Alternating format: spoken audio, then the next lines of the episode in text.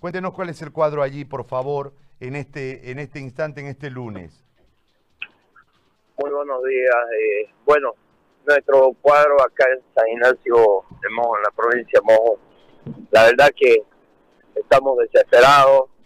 Como le decía la señorita que me llamó hace rato, la verdad que ya no es preocupación lo que tenemos, ya es miedo, que es algo ya muy distinto. Ya, miedo a que uno de nuestros familiares agonice en nuestra misma casa y no tengamos cómo, cómo salvar la vida de un hijo o de un padre, o un hermano o nuestra propia vida. Entonces ya pasamos a otro nivel que ya no es preocupación, ahora ya es miedo.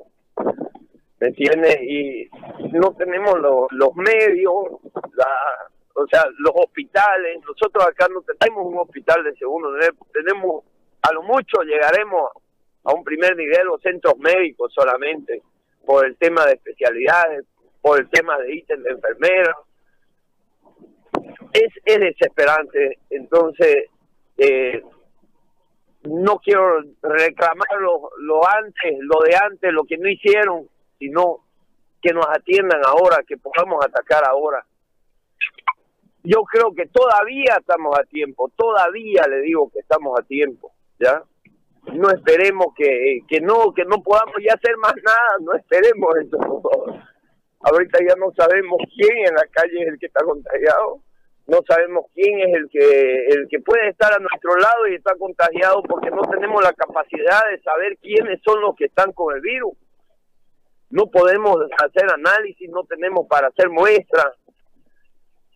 Qué más le puedo decir sabes qué ya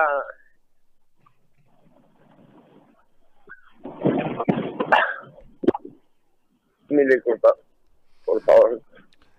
Le agradezco, don Oscar, muy amable. Lo, lo, lo dejamos en, en, en libertad. Le agradezco, le agradezco mucho.